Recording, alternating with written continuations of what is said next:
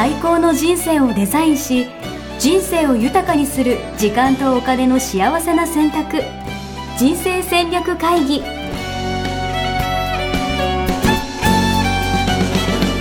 の番組は将来の仕事やお金人生にもやもやと不安を抱えている皆さんに元資産運用のプロキャリアとお金の戦略を同時に考える人生デザインコンサルタントの高頃もさあやが過去5年間延べ1700人の人生を望む形で豊かにしてきたメソッドを時間とお金の選択という切り口からお伝えしてまいります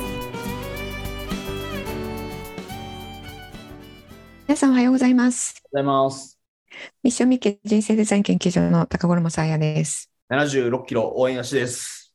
お、また1キロ減りまし減ったね。はい。あの、うん今日収録してる日なんですけど、今日一日断食してまして、えー、そう、1月中に75キロ台を見たいなと思ってて、もうずっとなんか出張とかですごい増えてたから、今日はちょっとうんうん貼り付けて、頑張ってみなてるほど、はい。なるほど。じゃあこ今日この後も今夕方ですけどそう、食べない。そう、ちょっとお腹空いてきたところでございます、ちょうど。なるほど。じゃあこれにあの集中していただいて、はい。はい、気を紛らしていただければ。いや、でもさ、やっぱ空腹って大事なんですよね。ってあ話、そうそう。うん、体のためにはね、うん。空腹大事だそうですね。そう、その話を聞いてからはちょっと、なんかこの空腹、なんかすぐ空腹感なくすぐ食べちゃったりとかやっぱしちゃうから、やっぱうん大事。うんうんうん。やっぱ知識って大事ですよね。大事、大事。そういう意味で本当大事。知らないとね、お腹空いたから食べなきゃとかってやっぱなっちゃうから。うん、そうですよね。うん。はい。じゃあ、あの、今日はテーマ違うんですけど、いつかね、その空腹の話もしたいですね。なんかね、あの、健康系の講座とかもあるから、うんぜひみんなではい。思います。はい。はい。そして今日はまたちょっと、なんかい、なんかやってるようでやってないみたいな話な気がするんですけど、えっと、うん今日は住宅ローンのお話ということで、はい。あの、あなたはどっち？変動金利？変動？固定化であってます、うんはい。はい。合ってます。ということでですね、住宅ローン、まあ今借りてる人もそうだし、えっと、こうんれから住宅ローンを考えようかなみたいな人もそうだし、うんまあちょっと相場がね、なんか変わってきてるんじゃないかという話で、ここから先、うん。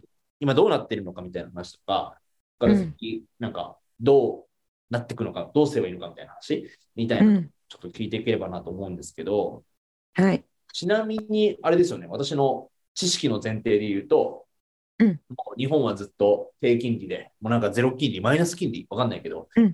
うん。金利が合ってないようなものだから、もうなんか変動金利とかで、なんかみんな借りてた方がお得みたいな。うん。なんか昔はすごい金利高かったから、うん。なんか昔の誘致にね、お金入れてたらすごい、お金どんどん増えたみたいな話とかも聞いたことあるんですけど、うん。デフレそうですね。の失われた30年は変動金利の時代だったんだ。そうですすよね。感覚はそんな感じなんですけど。うんうん。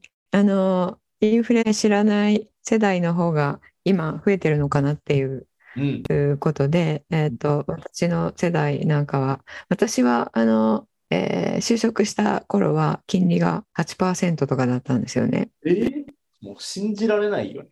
なんか。うん、定期金利預けておくと年率8%とかで一番高い時はからね投資とかしなくても預けておけば増えていってたんですけども、うん、今はね、えーともうゼロ金利もなんかこんな、えー予想外に長くう続いているので、うんもうこのままずっと行くんじゃないかっていうね、わかる。もうう、ん、金利が上がる未来はあんま想像ができないというか。できないですよねうん。しかも、あの、経験してないので余計想像がつかないと思うんですよね。うん。うん。で、これから、えー日銀がね、イールドカーブコントロールの許容幅をおこの間引き上げたっていうのはあったんですよね。はい。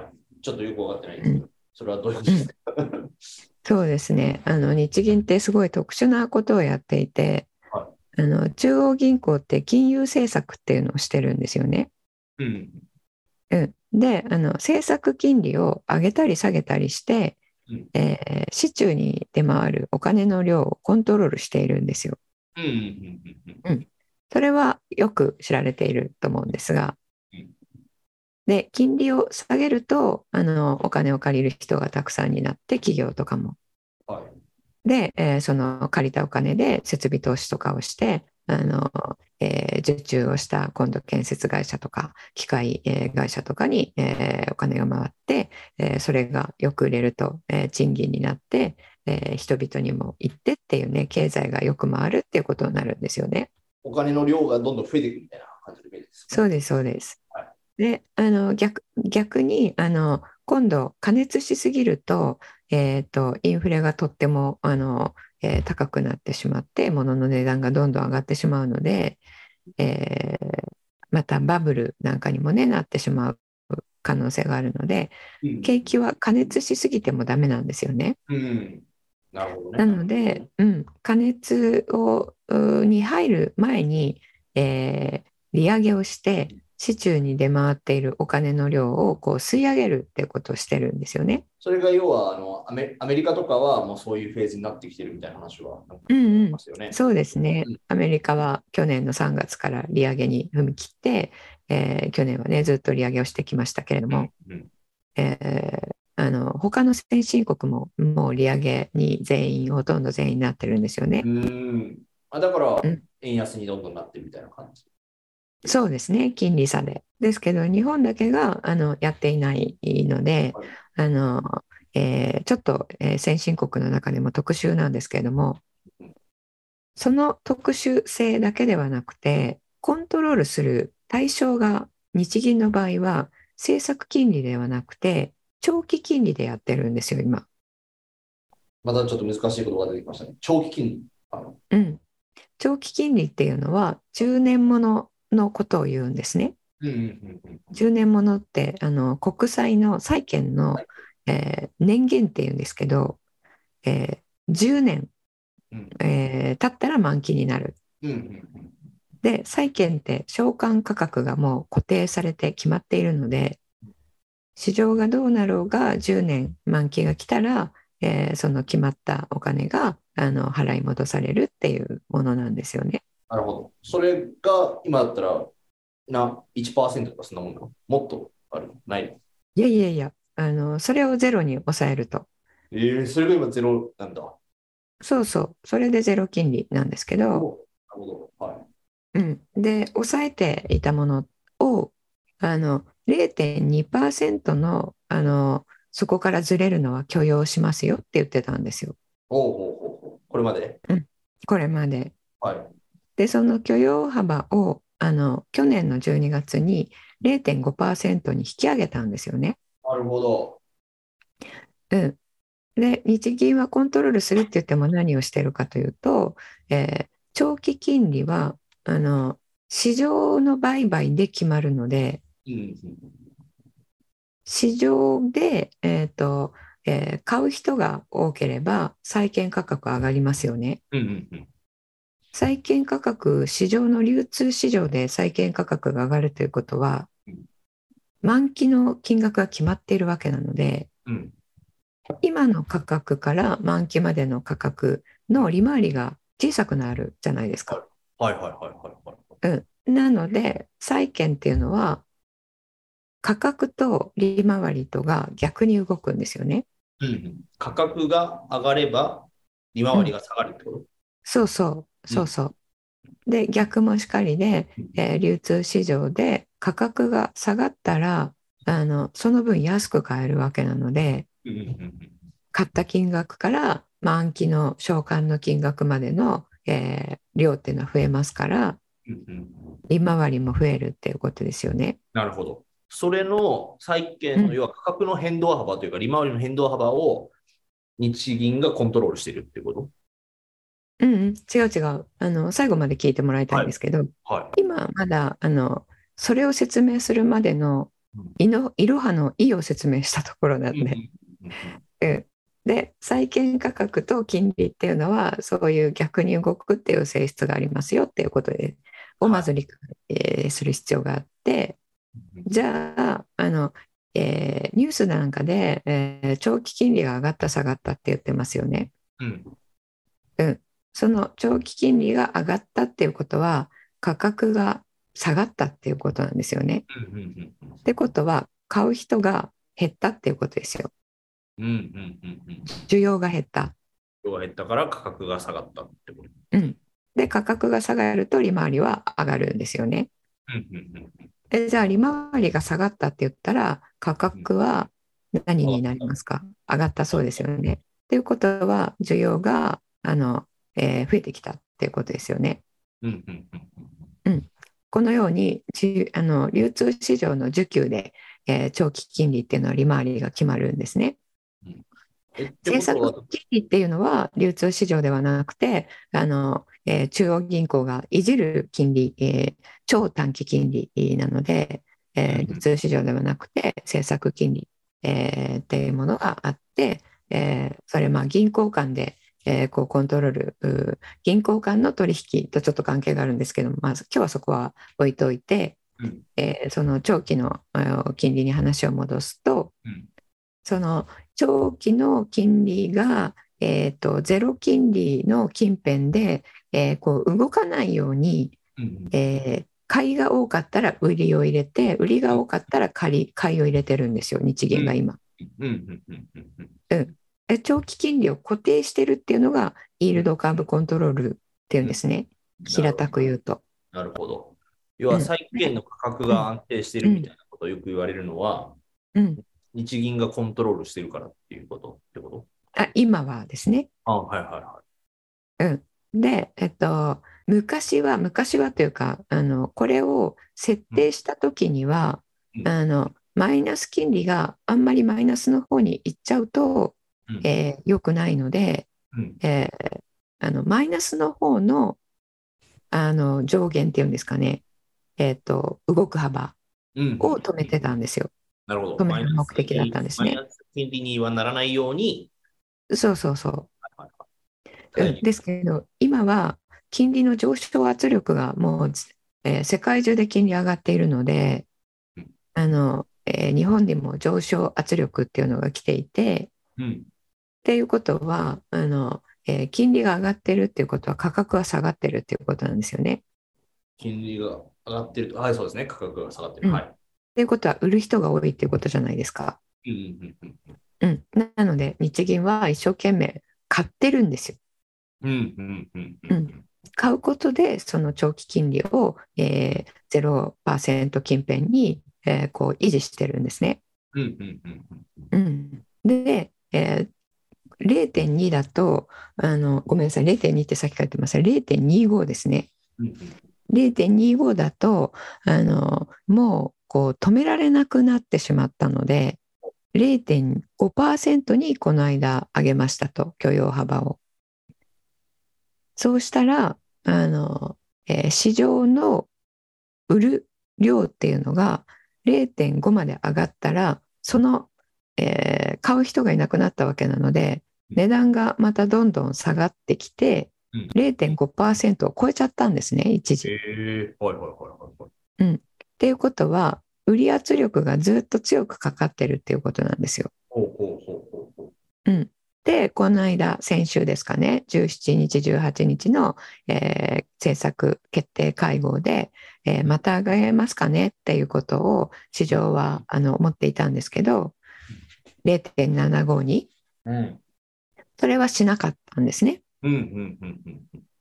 だけどもうあの、えー限界が来ているので今でもねずっと上昇圧力かかっているので、えー日銀が買って買って買ってそれを0 0.5に抑えてるわけなのでうんこれあの相場に立ち行かなくなると。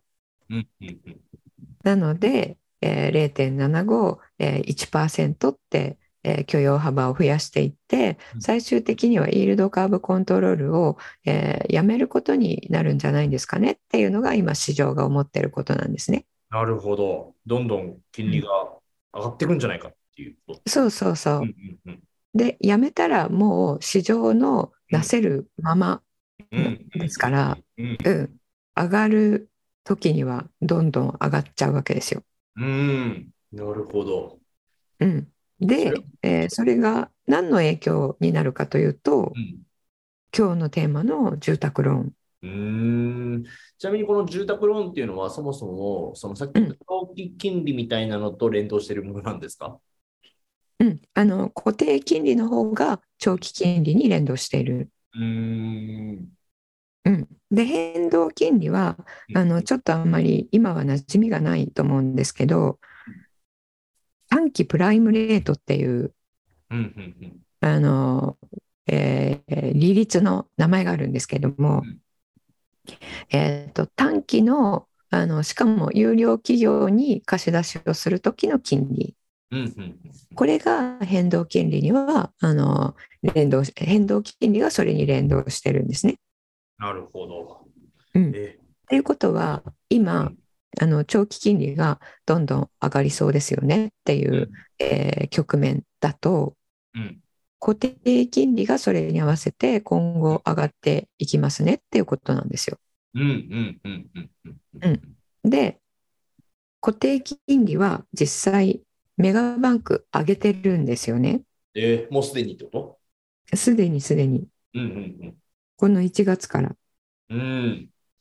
三菱 UFJ は0.1%、18%上げて3.7%。えー、あ、今、固定って3.7%とかなんですか？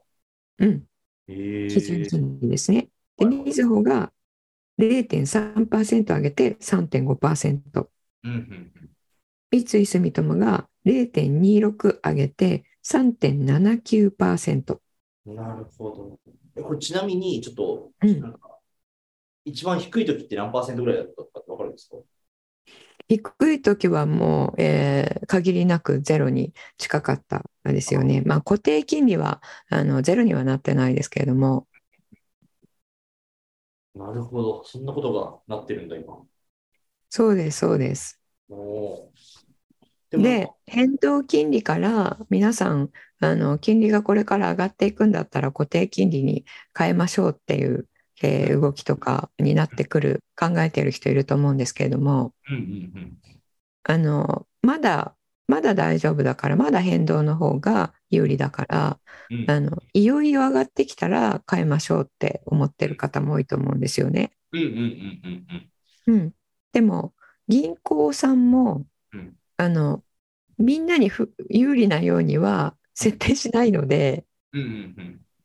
ビジネスですから、うん、固定金利は待ってる間にこのようにどんどん上がってってるんですよ。なるほど。なるほど。気づかぬうちに。うん、で固定って例えば35、5年ローンとか、うん。うん、ってことは固定であればあの今3.7%うんうんうん。であればずっと 3.7%35 年それでいくんですよね。うんうんうん。うん、でみずほだったら3.5で1月から0.3上がったっていうことは、うん去年の12月までは3.2だったわけですよ。で去年の12月に固定、えーでローン借りていればうん。35年間3.2だったわけですね。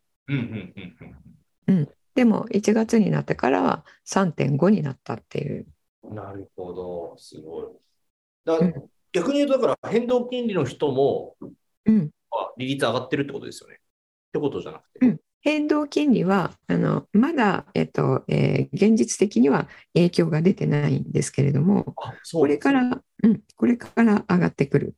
えー、なるほど。うん変動金利というのはあの半年ごとに、えー反映されるんですよ。うんうんうんうんうん。うん、半年ごとなので、えーとえーまだあの、えー表立って、うんえー変動金利がガンガン上がってますねっていう状態にはなっていないんですけれども、うんこれから上がる方向にはなりますよね。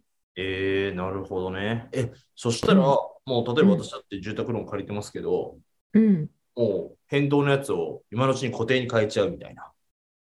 うん、あの一概に変えた方がいいですよとは言えないんですけれども、うんまあ、方向性としては、えーとえーこれからどれくらいになるかわからないですよね、うんうん金利が。うん。うん。現実的にあの昔は日本でも8%の時があったわけなのでうんうんうん。8になるとしたら今3.5%で固定で、えー借りておけばうんあの金利が6になろうが7になろうが自分は3.5なので、うんうんうん。でうん、安心ですよね。すよね。はい。それがいい。うん、それがいい。変動金利が例えばあの、えー今0.3とかで皆さん借りてると思うんですけれどもはい。これがあの、えー例えばですね、えー2%とかになったらうんどれだけ上がるかっていうことなんですよね。それは返す金額がってこそうそうそう。であの、えー週刊ダイヤモンド」っていう雑誌があるんですけれどもはこれが1月の28日号「お金大全」っていうね特集を組んでるんですよ。い。うん。うん、そこにあのシミュレーションが載っていてうんこれ分かりやすいので紹介したいなと思うんですけれども、はいうんえー変動金利、えー0.3%で借入額6000万期間35年。元利均等で返済する場合ですね。はい。はい。返済総額変動金利0.3の場合、はい。6321万2385円。うん。なるほど。まあ300万。うん。を35年で返していくってことですよね。うん。そうですね。で、月々の返済額が15万。うんうんうん。はい。これ、返済開始から3年後に金利が2%に上昇しました。はい。というシミュレーションの時、返済総額は、なんと7987万。ええー、?1500 万ぐらい違うけどそうそえー、2%で？う。うん。なで0.3が2になったらですね。うんうん。これ、すごい違いますよね。すごい違う。すごい。うん。で、月々の返済額が19万円になる。はいはいは15万だったら返せるなと思って、えー借りて月々の返済額15万ってした人はうん19万円になっちゃうということですね。い。うんでアメリカとかで、えーこれ、えー変動金利、えーでもう上がっちゃって、えー返せなくなってる人が今出てきてるんですけれども、うんうん。うん、であの、え5年ごとにねあの上がるっていうふうにあの決められているので守るためにあ、そう実なん際にあそうそうです。半年ごとっていうのは、じゃなくて5年ごとなんですか金利はね、金利はあの半年ごとに、えー反映されるんだけれども、実際の返済額に反映されるのは、え5年ルールというのがあって、えー5年ごとなんですよ。はいただ、あの返済額が5年ごとなだけで、うん返済総額はその金利によって変わっちゃうわけですよね。あ、そういう仕組みなんだ。そうそう。なので、あのその分助かるわけじゃないんですよ。なるほどね。だから裏側で負債が積み上がってるぐらいの感じってことですよね。そうそうそうそう。そうです、そうです。うん。で、あの、えー増えるあの額も、あの、ぴょーんって上がったら、それこそ返せない人がたくさん出てきてしまうので、うんえー125%ルールというのもあって、125%より。はい。うん、25%しか、えー上がらない1.25倍、えーまでに抑えられるっていうね、そういう措置もあるんですね。えーえ、それ全体としてどうですか？え、た1.2あの返済額、月々の返済額。あ、5年ごとに1.25倍ずつ、マックスで1.25倍。あ、そうそうそうそう。ああ、なるほどね。なので、その10万円がるわけじゃないよってじゃなくてってことね。あ、そうそう、10万円が返済額だとして、えー金利の上昇をそのまま反映すると、えー例えば14万円になるとしても、えー12万5千円があの上限になるっていうことなんですよね。えー、なるほどね。うん、なんですけど、それもあの月々の返済額が抑えられているだけで、うん。総返済額は変わらないわけですよ。うん。なので、まあ、期間が伸びちゃうっていうことですよね。うん。うん。あとはあの抑えられるっていうことはその返済額の中で、えっと、元利金の返済に回す方と利息を払う方とあるじゃないですか。うんうんうんうん。で最初は利息を払う方があの多いのでうんうんうん。その返済額が抑えられているっていうことは元金が減りにくくなる。なるほど。利息分だけ払ってるってことで、元金が減ってるわけじゃないよっていうパターンもあるんだ。うんうん、っていうふうになる可能性もある。なるほど。うん、でそれがもっといくとあの利息分を毎月の返済額で払えなくなっちゃうってことも発生するわけですね。ええ毎月払ってるけど、利息分だけ払ってるみたいな状況になり得ると。利息が払えていればまだいいんだけど利息の方が毎月の返済額よりうん多くなっちゃう。ええそんなパターンもあるんですか？うん、っていうことはあの未払い利息っていうことになってうんうん未払い利息がどんどん積み上がっていくっていううん。すごい衝え撃的なことになる可能性もあるんですよね。ー。やば。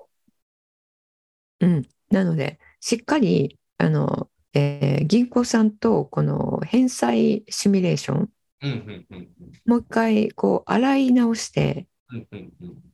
うん、あの検討した方がいいですよね。なるほど。だから別になんか全員が変えた方がいいとかそういう話じゃなくて、いや、そうんもそもうん、あってどうなってるのかっていうのをまず見るっていう。そうそうそうそう。でシミュレーションであの、えー5年後に1%になった場合2%になった場合とか、うんうん。うん、でもしかしたらあと数年の人はそのまま金庫あの変動金利の方がいいっていう、えーうん。決になるかもしれないし、いろいろねあの条件とかによって違うと思うので、なるほど。うん。まあとにかくほっとかない方がいいですよね。確かに。見て見ぬふりをすることじゃなくてってことですよね。うんうん、そうそう。まあ面倒くさいじゃないですかこういうのって。6歳。うん、で特にあの、えー男性もうん。このねやすしさんもそうかもしれないですけど、えーあのお金回り、えっと、家計は奥さんに任せてるっていう方も多いと思うんですよね。うんうんうん。うん、でもこういうものはあの奥さんの方も私ちょっと数字苦手なんでとか言ってうん。あんま見てないと。確かに。いや、こんなの詳しい人いないですよ。なかなか。そう。っていうことはどっちも見てないっていうことになって、確かうん、今までだったら別にほっといてもいいんだけどこの局面だとほっとくと結構な差になる可能性があるんですよね。うんねうんこれちなみに、ちょもうちょい聞くと、例えば金利上がるとするじゃないですか。っはい。てことは、あの、そもそも物件価格も上がるっていうことにはならん。物件価格はまた全然別の話。そうなんだ。金利上がるから株価とかも上がるから、なんか不動産価格も上がるとか、そういうことにはなるわけじゃない。なるわけじゃない。なるほど。うん。逆に今の今の状況だと、うん。えー金利が上がってくると、まあ、株価には、うん。あのマイナスの影響がある局面なので、株式が上がったらね資産効果といってうん。あの確定していなくても利益をうん。あの、えー、と含み益がこう積み上がっていけば、うんあの自分の資産が増えたっていうふうに、うんまあ、これも勘違いなんですけれども利益確定していないのでうん。うん。でもわあ上がったって言ってあの、えー高い不動産を買うっていう効果はそれはあるんですよね実際に。それ資産効果っていうんですけれどもうんそれはちょっと今は全然あの、えー違う話で。不動産っていうのはやっぱり、えっと、不動産市況って皆さん住宅ローンを借りてあの不動産買うので金利が今まで低かったから不動産市況を活況停していたわけですよ。うん。うん。うん。確かに。金利ですけど安かったから買う。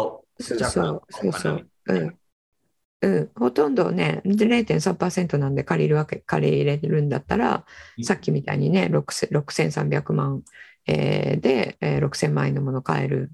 うん。えーちょっと、あの、その前の世代からしたら考えられないような状況なので、うんどんどん借りて、どんどん買う。そうすると、物件価格は今ね、都内でもすごい上がってるので、うんあの借りてでも買っといた方がいいっていう考えで、ますます買う人が増えてたっていうことになるんですけど、金利が上がるっていうことは住宅ローンも上がるわけですよね。うんそうしたら借りてあの買える人の数っていうのも減ってくるわけですよ。確かに。なるほど。うん、なのでこれから不動産市況も、えー今までね結構あの都内なんかではすごく上がってきててましたけど、うん、これから金利が上がっていくとなると不動産市況にも影響を与えるんですよね。逆に、逆に、うん、買うなら金利の低い今のうちみたいな、そういう説もないんですか？あそれはあるかもしれないですね。うーん、なるうんほどね。今逆にあの固定でうんうん3.5で、えー今借りておけばさっきお話ししたようにうんうんうんこれが5年後になって、えー例えば5%にえーなった時には、えー5%で借りなきゃならないけどえー今だったら3.5で借りれるので今のうちに買っていこうっていう、えーそういう動きもあの、えー出ているかもしれないですね。なるほど。あともう一個はうんうん、金利上がると、わかんないけど、その、なんだろう、賃貸で借りてる人うんは、賃料とかも高くなっていくみたいな、そういう感じのイメージなんですか？そこは賃貸の方が得みたいな感じなの？いやそれは一概にはあの言えないと思います。うーん、なるほど。金利が上がるからといって、じゃあ、うん毎月の家賃が上がるとか、大家が値上げをするとか、そういうわけにはなるわけじゃない？うん、ただまあ大家さんもその返す額が増えるわけなのでうんうんうん。賃料は上げに来ますよね。うんうんうん。うん、なるほど。すごい。っていうのはあると思いますけど、インフレの時代ですね、なんか。うん、まあねあの借金はインフレにはならないのでうんうんうん。借金しておいた方がいいっていう考え方もあるんですけど、うんうんうんうん。うん、あの、えー物の値段は上がっていくけど自分の負債の値段は上がらないわけなので、うんうんあの賃金が上がってい、えーいくインフレであるならば負債があった方が、まあ、有利っていうことはないですけどその負債の、えー負担が軽減されるよねってことはあるんですよね。うんうんううんん。でもそれでも、今の話で言うと、でもそれも固定金利の場合って話ですよね。固定で借りてる場合っていう。そうそうそうそう固定で借りている場合そうよね。うんそれが住宅ローンの変動の場合は話違いますよね。うんうんうん、いやー、なんか、すごいちょっとなんか時代の変わり目感感じますね、俺的には。みんな感じてる。そうそう、うん、いや本当にそうだと思いますよ。であの昔30年前のインフレの時には賃金も上がってってたインフレだったので、さっきの論理が理論が成り立つんですけれどもうん今って少なくともまだあの日本は賃賃金上がっていっていないのでうんうん今回のねあの春闘では、えーすごく組合があの要求してるっていうニュースがありましたけれどもうんそれで上がっていくかもしれませんがうん。今のところまだ見えてないので、うん。そんなイメージはないよね。うん、今輸入価格の方のインフレだから、うん、あの日本の企業が内需内国内の需要が上がってのあの、えー物の値段が上がってるわけではないのでそれであれば賃料を上げるってごめんなさいさっきから言葉間違え賃金を上げるっていうのは需要が高まって物が売れてるんだったら賃金上げれるんだけど今のインフレって輸入してきてるものがうん。エネルギー価格とか農作物とか、うん。えーあのウクライナとコロナによってうん輸入品が上がってるだけなので需要が上がってるわけじゃないんですよね。うんなので賃金上げにくい状況なんですよ。なるほど。でも実際、うんあ賃金上がりません。うん。だけ上がってきますみたいな。インフレですみたいな。うん。ことは、ずっとありえ続けるんですか？あるのか？それ。そのパターンもある。いや、えっ、と、あの、外的要因が変わったら、インフレも沈静化していくので、うんうんうん。今って一時的な理由ですよね。ロシア、。ウクライナとか、あのコロナで、えー供給があの滞っているとか、そういう理由なわけなのでうん、コロナもね、あの中国もあのゼロコロナ解除だし、日本もね、えー4月からマスク取るとかっていう5類になるって言ってるのでうん、えーもう海外はね、全然コロナなんてあの、えーみんな誰も気にしてないっていう状況になってるそうなので、うん、で、これあの、ロシアとウクライナが、えー収束に向かえば、えーその少なくとも、えーそれが原因で、えー上がっていったものは沈静化するわけですよね。なるほど。じゃあ本当に、じゃあ今なんとなく変わり目っぽい感じのこと言いましたけど、今後じゃあうん右肩上がりで金利上がっていくかどうかっていうのも、まあわかんないっちゃわかんない。わかんないっちゃわかんないんだけど、だけど、アメリカでは賃金も上がっているインフレになっているので、その、えー世界経済ね、リンクしてますから、うんあのその影響は受けるんですよね。うん、なるほど。で、あの投資家はあの、えーアービトラージといって、うんえっと、こことここの価格差で、えっとえー儲けを出すっていう、うんそういう取引をしてるんですよね。A 国と B 国の価格差っていうので。なのであの長期金利っていうのも、まあ、各国で違う違いはするんだけれどもあの一国だけ、えー低いままであのずっと行くっていうことは、うんあの逆にありえない。なるほど。うんなるほど。そういう意味で言うと、これまでの30年間みたいなのは、他の、要はアメリカとか欧州とかもずっと金利が下がっていく一方だったみたいな感覚なんです。あそうそう去年のそれこそ3月に利上げをする前はあの量的緩和を全世界的にやってましたよね。なるほど。うん、だけどあの米国がそれを解除し利上げに向かい欧州も利上げに向かい、えー日本だけやってないねって言われてたけど、えー黒田さんはやらないよって言ってたけど、えーやらないよって11月まで言っといて12月にしれってやったっていうね。うーん、なるほうんど。それは何でやったかっていうとさっき言ったように、えー市場で圧力がかかってきたものにあの、えー対抗しきれなくなってなんですよね。うん、うん、だから自分たちで、えっと、意図をしてコントロールしようとして変えたものではなくて市場の圧力で変えざるを得なかったっていうことなのでそれはあの今後もその方向でいく方が今はあのリスクたあの確率高いと言える。なるほど。いや、すごい。いや、面白いですね。まあ、そういう意味で言うと、やっぱまずはね、まあ、結論、まあ、未来は分かんない、まあ、分かんないもあるけど、まずやっぱ現状のね、自分がどうなってるかそう分かってるっていそうそう、うん、これを機会に自分があの何金利で、えー今何パーセントで借りているのか、うんうんうん。えっと、今固定で借りてる人ほとんどいないと思うので皆さん変動だと思うんですけどその、えー。あれですか？こんなこと聞いたらあれかもしれないけど、どうやったら分かるんですか？どうやって調べるんですか？あ借りてる銀行さんに聞いたら分かりますよ。なるほど。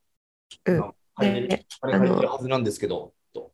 うん、実は はずなんですけど いや実はあの半年に1回ぐらいあの、えーなんていう名前だったかな支払い計画書みたいなものが送られてきてるはずなんですよね。うーん。うん、でそれをあの多分、えー奥様とかがしっかりファイルとかされているんじゃないですかね。まずそれを見たらいくらで借りていて、えー毎月いくら返していて、えーその内訳は、えーどれくらいがあ元本に行っていてどれくらいが利息に行ってるかっていうのも分かると思うので、なるほどね。じゃあそこから、じゃあ、えっと、金利上がった時の、要はシミュレーションみたいなものうんうんとか、書いた時どうなるのかみたいなことをうんうん、相談してみればいいっていう感じ。あそうですね。うん相談したらあの言ってくれると思いますよ。相談したことないので分かんないんですけど。うんうん。いや、あとはなんかサイトであの、えーシミュレーションができるようなサイトを出してるところもちょっと私も確認してないんですがあるかもしれないうんうんと。かあるんじゃないかなと思います。なるほどね。うん、金利が何パーセントになった時のシミュレーションみたいに元本入れて期間入れてっていうとパシャパシって弾いてくれるようなやつ。なるほど。これちなみに、もはや俺自分ごとになってるんで、あれなんですけど、うん他の、例えばわかんないけど、じゃあ A 銀行から借りてますと。うんってなった時に、じゃあ B 銀行から固定で借りて、そのうん A の借りてるやつをもうバッと返済するみたいな、そういうパターンもあるんですか？違う銀行から借り換えみたいな。借り換えっていうことですよね。そうそうそうん、借り換えは可能なんですけど、う。うんで、あの、皆さん銀行、銀行さんね、それ借り換えの競争とかもしてますけど、うんあの、借り換えって結構その、えー一筋縄にはいかなくて、おお金かかるんですよ。なるほど。借り換えするにも。うんうんうん。事務手数料とか、はいはいはい。保証料とか、はいはいはいはい。うん、でこういうケースは事務手数料いくら保証料いくらみたいなそれが何千円とかじゃないですよ、うーん。う S ん、な何十万円。10万になる、はいはいはい。うんうん、なるほどね。だからじゃあ、金利こっちの方が0.1%安いからこっちから借りようみたいな。うん、それがじゃあ、全部が全部そうすればいいって問題じゃない。そうそうそう。うん。その全部手数料とかあの計算して、えーもし変動金利でのあの、えー残債があーあと何年で返せるっていうのがあってあの変動金利で上がったとしても、まあ、例えば2%にあの半年後に上がったとしてもこのあの借り換ええーの費用を払うんであれば、えー金利が高くなった方がいいよねっていう、えー結論になるかもしれないし、なるほどね。うん。いや、面白いですね。こちらに最後、最後なんですけど、うん。あの、最悪のパターンとか考えたときに、うん。1年間で、例えば変動金利とかが、じゃあ5%とか変わるとか、そういうのってあり得る、1年で5%はちょっとないかな？でも、5年で5%とかだったらあり得るってこと？あ全然ありえますよね、それは。あそうなんだ。じゃあ、この5年後うんみたいな、2030年には変動金利5%ですみたいな時代っていうか、っていうのは、まあ、その理論上は全然あり得るってことですね。うん、ただまあ理論上で言ったら1年で5%もありえないとは言えない。ああ、そういうことなんだ。なるほど。うん、なぜならばアメリカもあの、えー去年うん。0.75の政策金利の利上げを4回してるんですよね。ええそう考えたらすごいね。0.754回ってだって。そうそう、これすごいことだったのよ。ええうん、その前にも0.5が2回だったかな。あが、完全人事だと思いましたね。なるほど。そう。っていうことは1年で4%とか上がっているので、うんうんうんうん、ありえないことではない。うわすごい。うん面白なのでね、やっぱりだから最悪を考えると、い。うんえー日本もそれにあの追随していくっていう可能性も全然こう否定はできない。まあそうね。うん、まあ、度合いは違いだね。いや、ありがとうございます。すごいね。今日はね、現実的なお話だけど、現実的な、はい、超大切なお話だと思いますんで。そうそう。ねあの住宅ローンをね、はじめとして、あのいろいろお金のことをね、えーとは、まず把握するっていうことですよね。うんで、あと保険も、あの、えー受講生さんで、えーと、このお金のことを整理、えーするっていう時にうん、保険何入ってるか分かんなくて、うんでで何の保険かも分かんないっていう方の方が多いっていうか、ほとんどそうなってるので、それもね、この、これ何の保険ですかっていうのを、ちゃんと保険会社に確認するのも必要ですよね。なるほど。まあそうね。まあその住宅ローンはもちろん、まあ持っている金融資産が何があるのかってよくわかんないですからね。うんうん。そうそう。で、なんか無駄にいっぱい持ってる人も多いです。はいはいはいはい。うん、これとこれとこれ、なんで持ってんのって、なんとなくって。で、これはこれの保証で、これはこれの積み立てでみたいな。うんうんうんうん、で、よく見ると、これとこれはなんか同じようなやつ、うんうんうん。会社が違うだけ。うんうんうん。で2つ持ってても意味ないよねっていうのをあのえっと保証のために持っているんだったらうん。あの死亡した時のうん。保険金うん。が、あのアップするのでっていう理由だったらまだわかるんですけど、うん、あの投資として、えー持っているっていうのはねあの会社変えてもその会社がうん。投資している先が一緒なら、うん。あの2個に分ける必要はないわけなんですよ。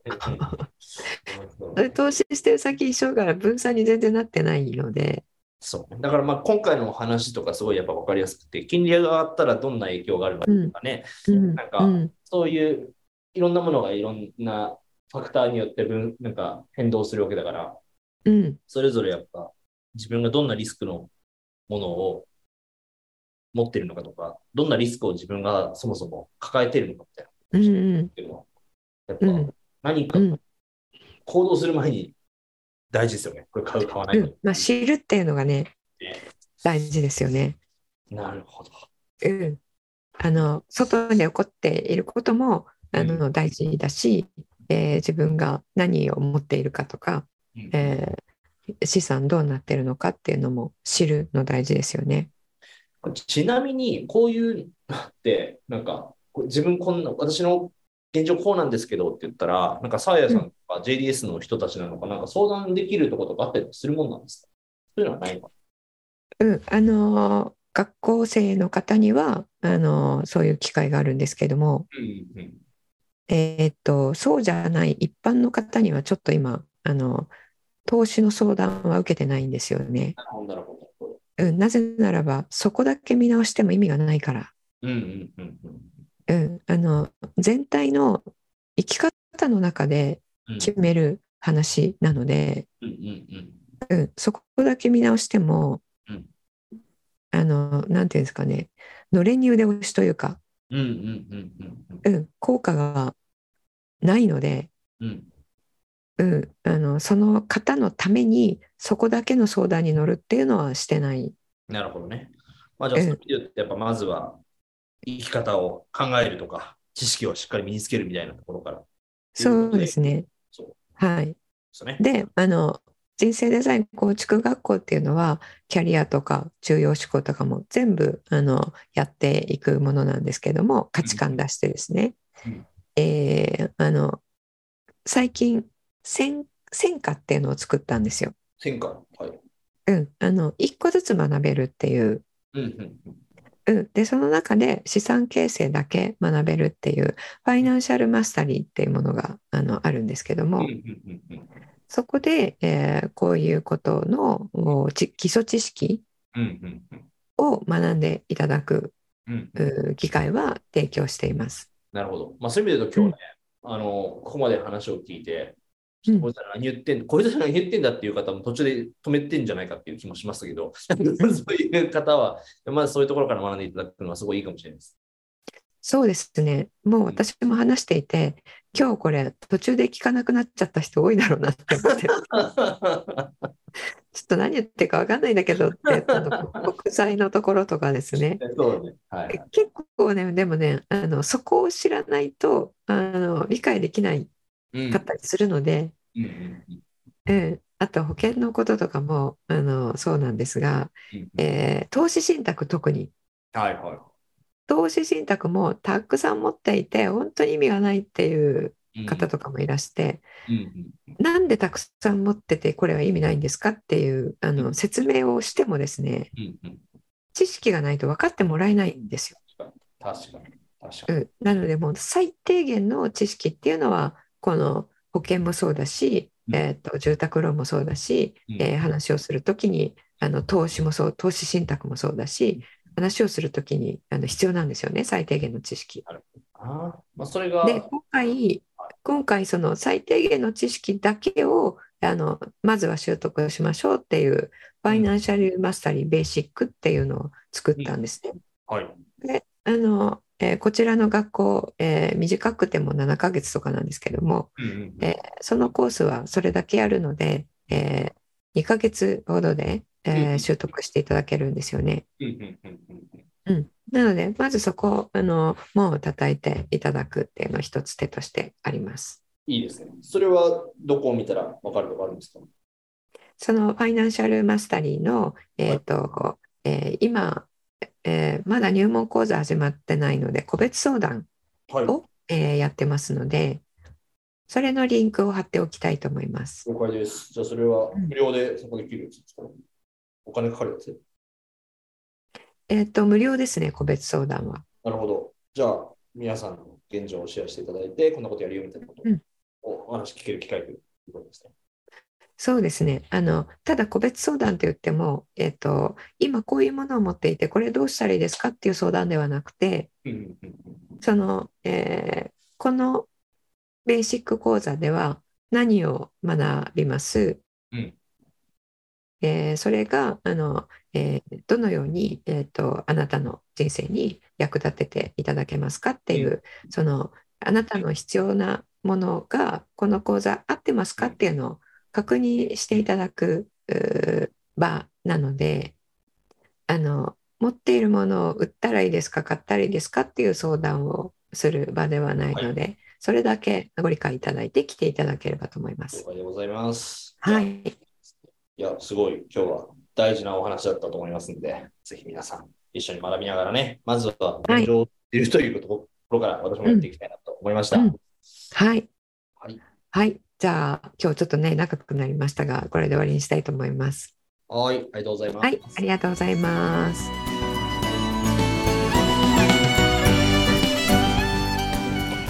人生デザイン構築学校では通年募集を開始しました1日入門講座説明会。こちらにご参加いただくと、えー学校でどのような授業を受けることができるのか体験をすることができます。そしてカリキュラムはどのようなものなのか、えー中に入っている方はどのような人がいるのか、えーさらに卒業後の人生はどのような人生が待っているのかそういったことを体験学習そして説明を聞いていただくことができます。毎月2回ないし3回開催しますので、えーこれまで半年または1年待っていただいていた方もぜひ直近の入門講座説明会にご参加いただければと思います、えー特典もご用意しています、えーこちらで皆さんとお会いできることを、え楽しみにしております。